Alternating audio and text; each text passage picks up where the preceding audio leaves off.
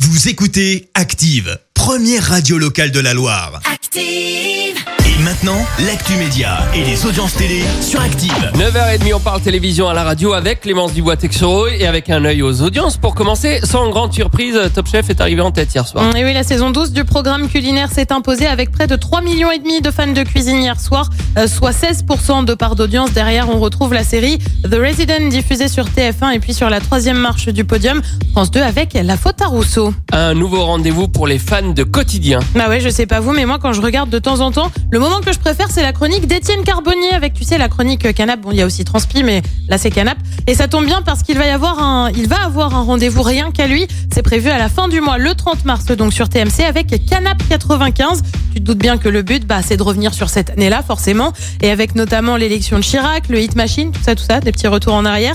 Étienne Carbonnier qui avait déjà eu des émissions en prime comme ça, notamment Transpi Party, consacré cette fois-ci au sport. C'était en janvier 2018 et ça avait attiré 634 000 téléspectateurs. Et puis il y aura bien une saison 2 pour Lego Master. Le programme diffusé euh, sur M6 avait attiré 4 millions de personnes euh, dès la diffusion de la première émission. Lego Master qui consiste à voir des binômes réaliser des constructions assez incroyables. Et bah ça, c'est une bonne nouvelle, ça. Eh bah tu vois, Les Go- les toi Go t'as l'air Masters. fan. hein. Déjà, Ah moi, ouais. j'ai tout regardé, les Go C'est Masters. Ouais. T'as bien aimé J'ai trouvé Eric Antoine très très bon dans Eh ben, la tu vois. présentation de, de bah, Lego Je Masters. pense que ce sera de nouveau lui. Hein. Ça c'est pas encore confirmé, mais ça me Ah bah, paraît je que ça pense, change. ouais. Parce qu'à la base, c'est quand même juste des constructions en Lego. Oui, c'est- voilà. Vraiment. Mais, mais c'est sympa.